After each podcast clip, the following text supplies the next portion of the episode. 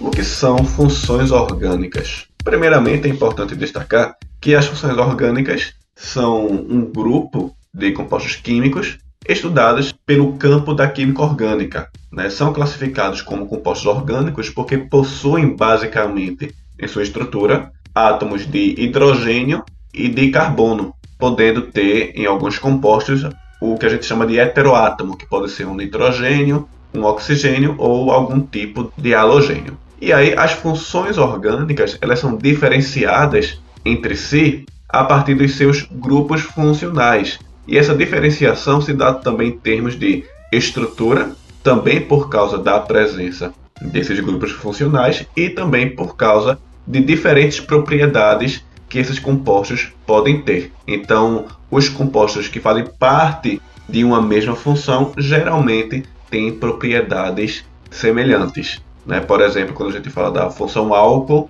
né, os álcools têm determinadas propriedades que se diferenciam da função éter, né, que tem outras propriedades diferentes. Não que todos os compostos dentro de uma mesma função tenham a mesma propriedade, mas são propriedades semelhantes. Né? Eles não vão ter a mesma propriedade porque dentro de uma mesma função eu posso ter diferenças, por exemplo, de estrutura molecular. Então, as funções orgânicas elas são classificadas de acordo com a forma, com a estrutura molecular, e, e aí nós temos várias classificações. Não é o foco desse podcast aqui hoje falar detalhadamente de cada função dessa. Né? Eu acho que cada função é, sozinha merece um podcast inteiro para ela. Né? Então, nesse primeiro podcast sobre funções orgânicas, a gente vai dar uma visão geral sobre o que é uma função orgânica, o que é um grupo funcional, quais funções existem, quais as principais, mostrar alguns exemplos e aí eu prometo que em futuros programas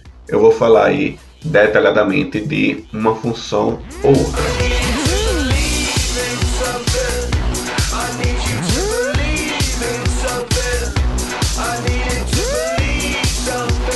As funções orgânicas elas são divididas em funções oxigenadas, como o nome diz, são funções que na sua estrutura molecular eu tenho oxigênio, sobretudo no grupo funcional, tenho as funções nitrogenadas, e se chamam nitrogenados porque no seu grupo funcional apresenta o átomo de nitrogênio, e tem aquelas funções que não são nem, nem oxigenadas, nem nitrogenadas, que são aquelas que não apresentam esses átomos em seus grupos funcionais. Então são aquelas funções que são basicamente hidrogênio e carbono, que na verdade a gente só tem uma função orgânica que não se classifica nesses dois grupos, que são os hidrocarbonetos, que são formados apenas por carbono e hidrogênio, né, como metano, pentano, o butano, etc.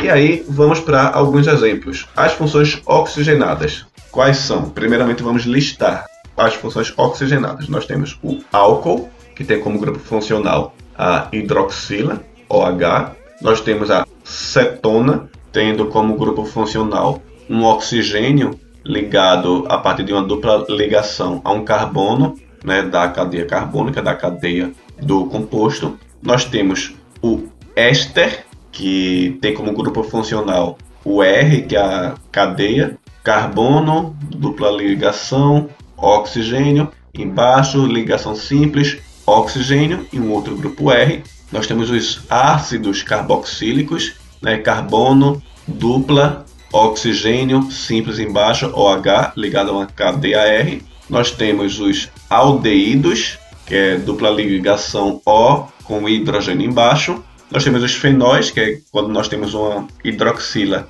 ligada a um anel benzênico, né, um benzeno. E nós temos a função oxigenada éter, que é aquela que tem um heteroátomo de oxigênio no meio da cadeia, ligados aí a duas cadeias, né? R, oxigênio, R. Essas são as funções oxigenadas. Como alguns exemplos, nós temos o etanol, que é um álcool, né? O mesmo álcool que você coloca aí no carro, o mesmo álcool que você usa para limpar sua mesa.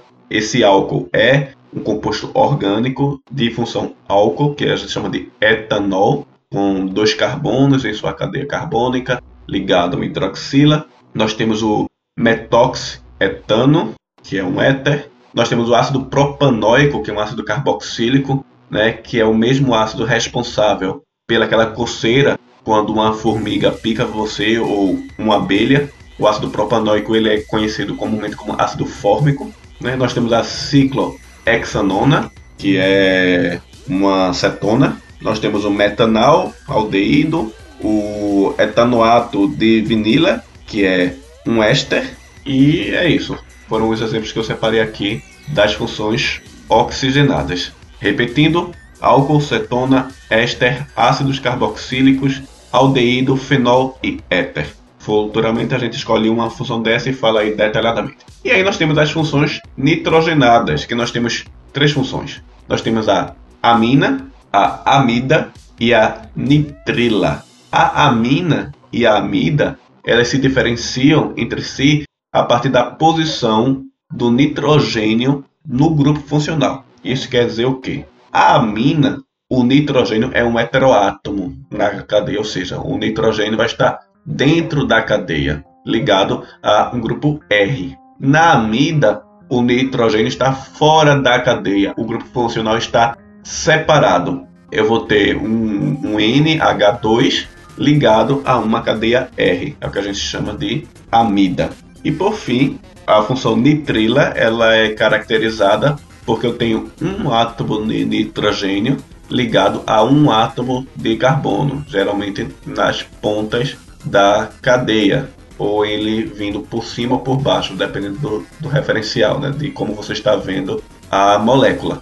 Né? Mas eu tenho então um nitrogênio com a ligação tripla ligado a um carbono com a ligação simples e cadeia R. E alguns exemplos que a gente tem. A anilina, por exemplo, é uma mina bastante conhecida. Aquele é o famoso corante. E aí, uma dica que a gente tem: todos os compostos que terminam com ina são aminas. A morfina, a xilocaína, a cocaína, a metafetamina, né, lá do Breaking Bad, são compostos orgânicos da função amina. Nós temos a ureia, que é um exemplo da, da função amida, e como nitrila, nós temos, por exemplo, o metano nitrila, né, que é o CH2 com metano, eu tenho metano, NH3, na verdade eu tenho carbono, é, eu tenho CH tripla nitrogênio, né, o que a gente chama de metano nitrila, né, porque ele vem do metano, né, que é o CH4,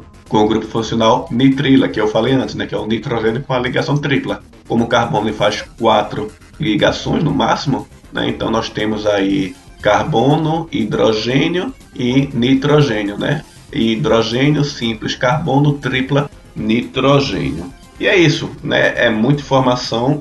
Cada função dessa tem suas características e aí futuramente nós vamos conversar sobre isso. E esse foi mais um Quickcast e até a próxima. Compartilhe aí com seus amigos. Valeu!